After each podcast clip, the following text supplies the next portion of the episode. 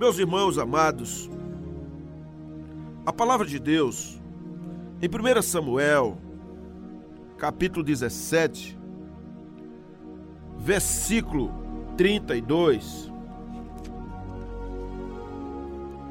Aliás, o versículo 31 em diante diz assim: Ouvidas as palavras que Davi falara, anunciaram-nas a Saul, que mandou chamá-lo. Davi disse a Saul: Não desfaleça o coração de ninguém por causa dele. Teu servo irá e pelejará contra o filisteu. Eu quero falar de alguém que tem a disposição para vencer. Eu sei que diante das circunstâncias adversas, pelo berço que veio, pelas coisas que ocorreram, por aquilo que está enfrentando, pelos desafios que se mostram à frente, muita gente desanima, muita gente desvanece. Uma multidão volta. Alguns desistem completamente da jornada e, por que não dizer, outros desistem da vida? Porque cada pessoa tem uma estrutura psíquica, emocional e espiritual. E a depender dessa estrutura, do que passou, do que vivenciou, do que foi introjetado, ensinado, dos exemplos, das práticas, aquilo denota o fato de se tornar uma pessoa com a visão vencedora ou derrotista.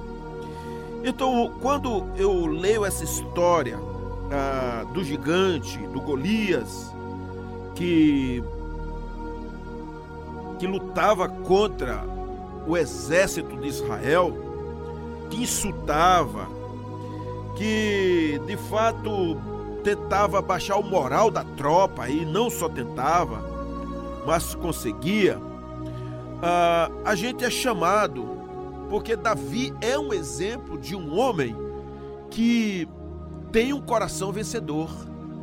Davi é o exemplo de um homem que, diante das circunstâncias, das adversidades, das dificuldades, é, ele não fica paralisado. Davi era um jovem, era um pastor de ovelhas, mas apenas não ficava contando as estrelas e escrevendo poesias, salmos. Não, ele enfrentou adversidades. Ele via os inimigos do próprio rebanho. O rebanho era do seu pai, do Jessé. Então a gente tira algumas lições importantíssimas com esse jovem guerreiro, é, poderia se chamar de um escudeiro do próprio rei Saul. É interessante. Vamos tirar algumas lições. Esse versículo 32, que eu acabei de ler, diz que Davi se dirigiu a Saul e disse: Não fique o seu coração desfalecido e não, ou seja, não contamine o, as pessoas por causa disso, teu servo irá e pelejará contra esse filisteu. Irmãos amados, vamos pensar. Deus nos chamou para vencer e ajudar os outros a vencerem. Nós não somos a bênção, mas nós somos o canal que facilitará a bênção de Deus sobre os outros. Na hora que você luta a favor de alguém, que você intercede, que você clama, você se torna um canal. Davi perguntou aos soldados que estavam ali ao seu lado. 1 Samuel 17, 26. Então falou Davi aos homens que estavam consigo, dizendo: Que farão aquele homem que ferir a este filisteu e tirar a afronta de sobre Israel? Quem é, pois, esse incircunciso filisteu para afrontar os exércitos do Deus vivo? É a primeira pergunta que Davi faz aos seus colegas soldados, porque ele nem soldado era, mas ele se sentia à vontade, porque ele, sendo um israelita, estava ao lado dos israelitas, e então ele faz essa pergunta. Por que Davi fez essa pergunta? Porque ele conseguia enxergar a vitória de Deus no meio do povo de Israel. Uma pessoa que tem um coração determinado para poder vencer, ele percebe a circunstância, a dificuldade, a necessidade, mas também ele começa a ampliar a visão. Ao invés de ficar olhando a dificuldade, ele olha a solução, a situação. E a nossa vida vitoriosa, irmãos e irmãs, acontece quando os nossos olhos se voltam para aquele que é todo-poderoso. Eu sei que muitos agora estão passando por crises terríveis financeira, emocional, amorosa, circunstancial, é, crise com o filho, crise com os pais, um pai doente, uma mãe enferma, às vezes é um, um luto é uma situação que você não consegue porque as coisas não prosperam, um casamento que está aí à beira da falência, ou já, ou já, já aconteceu isso, uma violência doméstica, ah, de repente um, uma doença psicossomática, ah, uma esquizofrenia, uma loucura, uma morbidade, uma comorbidade em tantas áreas. Poderemos imaginar. E você olha e fala assim: não vai dar certo, esse negócio não adianta Parece que a gente luta e rema, rema contra a maré. É uma coisa difícil, mas escutem, a nossa vitória, ela surge a partir do momento que nós criamos no coração um coração vencedor, a mente de Cristo, os nossos olhos são postos no Senhor, no seu reino, no seu trono. Então, uma pessoa que crê na palavra e se agarra com ela, escute, eu estou falando que crê na palavra e se agarra com ela, é uma, é uma pessoa que não fica conformado. A Bíblia diz que enquanto é, Davi conversava com aqueles soldados, Golias, o guerreiro filisteu da, da cidade de Gade, ele saiu avançando e desafiando. E a Bíblia diz que Davi ouviu aquilo, porque os israelitas diziam entre si: Vocês viram aquele homem? Ele veio desafiar Israel. O rei dará grandes riquezas a quem o matar. Também lhes dará sua filha em casamento e ainda isentará de impostos em Israel a família de seu pai. Era um, era um bom negócio. Não pagaria mais impostos, a família inteira, e ainda seria genro do rei. Olha que negócio maravilhoso. Davi estava ouvindo aquilo, porque todos falavam. Havia uma recompensa fantástica, mas como vencer um gigante que várias vezes ultrapassa o seu próprio tamanho e quando você olha para ele só vê problemas, você não consegue enxergar solução. É como se alguém lhe dissesse: Olha, se você conseguir estancar o problema, essa barragem que está para romper e de repente vai destruir essa cidade inteira, se você achar uma solução em tempo hábil, então você se tornará o prefeito da cidade, o governador, é, ou então será o diretor aqui, você será promovido, você vai para é, morar no palácio, é alguma coisa dessa natureza. Se você inverter essa situação, eu, eu serei um devedor para sempre alguma coisa, alguém já falou isso? Olha, se você me ajudar nisso, eu serei grato para o resto da vida. Mas aqui não era só uma gratidão, havia um brinde, havia um presente, havia um casamento real e havia ainda uma grande economia financeira por não pagar mais impostos. A família inteira.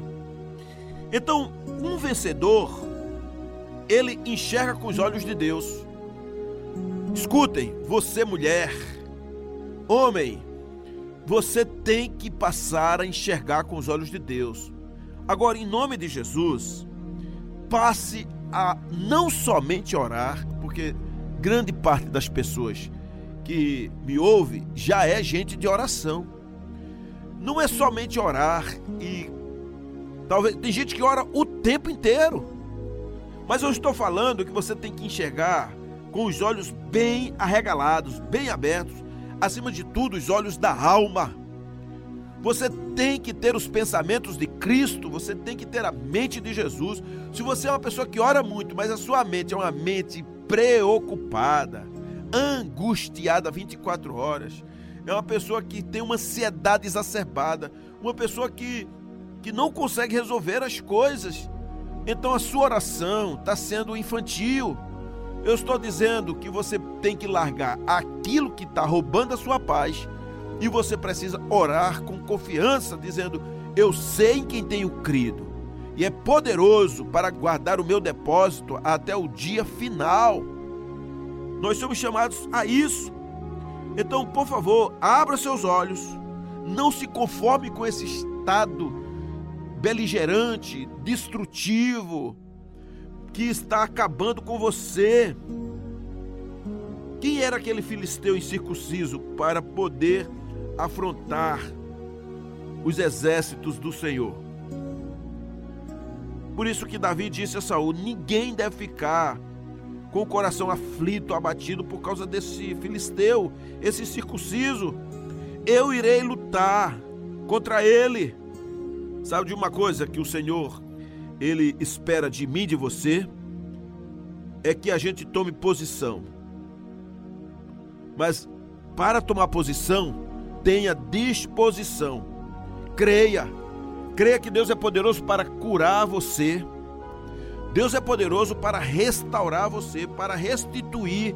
O Senhor ele pelejará por você. O Senhor vai adiante, o Senhor ama você. Então, a partir de hoje, seu primeiro amor, volte para o Senhor. Volte, arrependa-se desse amor fraturado, desse amor refratário. Deixe o Senhor agora dominar a sua alma. O que é que tira você? é uma pessoa, é um alguém que te fez mal, que te abusou, que, que rouba teu coração, que um dia até prometeu, mas não cumpriu. Então, em nome de Jesus, agora, largue seu coração daquilo que destrói você e olhe para o Senhor. Olhe para Ele. Muitas pessoas ficam acabrunhadas, acovardadas, quando vem um problema e preferem com ele porque tem medo não, deixa, deixa eu. Não vou mexer nesse, nessa casa de Maribona, eu tenho medo.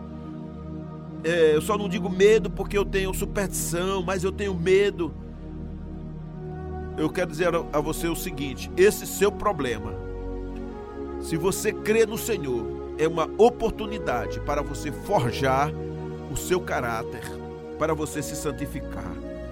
Porque ainda que o chicote de Deus venha, Ele mesmo vai curar você. Então comece a defendendo as coisas pequenas, as pequenas causas, e você chegará nos grandes problemas. Resolva os pequenos atos, resolva as pequenas coisas, tome pequenas atitudes na sua vida. É, talvez você não possa andar mais naquele lugar, talvez você tenha que tirar e bloquear alguém no seu celular, talvez você não possa mais e tomar um sorvete com aquela pessoa. Mude a história, só não fica aí nesse caminho de morte, de ressentimentos, de depressão, ah, muitas vezes um momento de morbidez emocional. Em nome de Jesus, se levante, se levante porque o Senhor é contigo. Comece a criar pequenos hábitos e você chegará em oportunidades extraordinárias. O Senhor te levantou, mulher, para você ser uma vencedora.